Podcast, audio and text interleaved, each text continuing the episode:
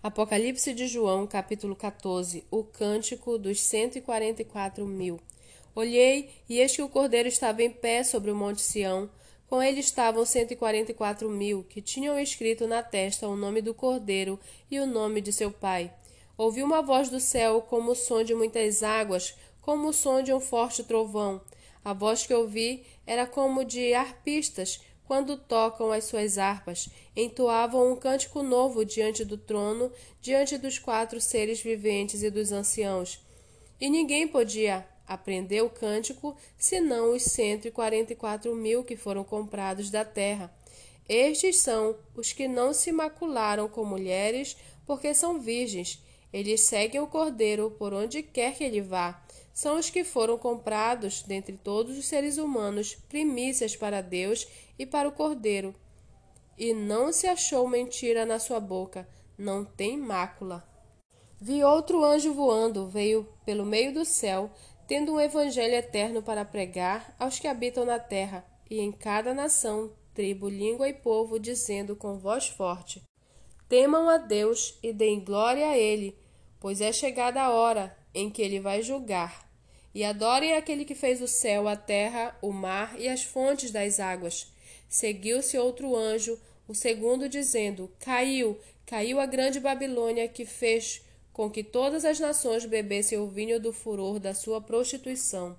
Seguiu-se a estes outro anjo, o terceiro, dizendo com voz forte: Se alguém adora a besta e a sua imagem, e recebe a sua marca na testa ou na mão, também esse beberá do vinho do furor de Deus, preparado sem mistura, no cálice da sua ira, e será atormentado com fogo e enxofre diante dos santos anjos e na presença do Cordeiro. A fumaça do seu tormento sobe para todo sempre.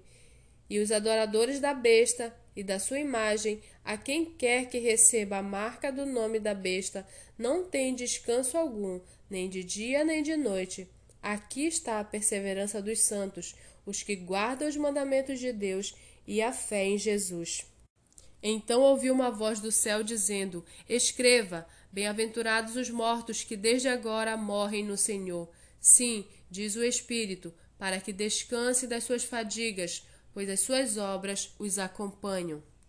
Olhei, e eis uma nuvem branca, e sentado sobre a nuvem um semelhante a filho de homem, tendo na cabeça uma coroa de ouro e na mão uma foice afiada. Outro anjo saiu do santuário, gritando com voz forte para aquele que estava sentado sobre a nuvem: Pegue a sua foice e comece a colher, pois chegou a hora da colheita, visto que os campos da terra já amadureceram.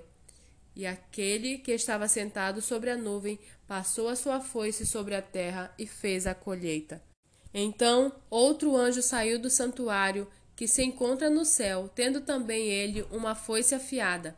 Ainda outro saiu do altar, o anjo que tem autoridade sobre o fogo, e clamou com voz forte ao que tinha a foice afiada, dizendo: Pegue a sua foice afiada e ajunte os cachos da videira da terra, porque as suas uvas estão maduras.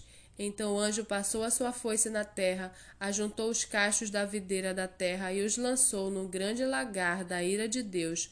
O lagar foi pisado fora da cidade, e correu sangue do lagar, chegando até a altura dos freios dos cavalos, numa extensão de cerca de trezentos quilômetros.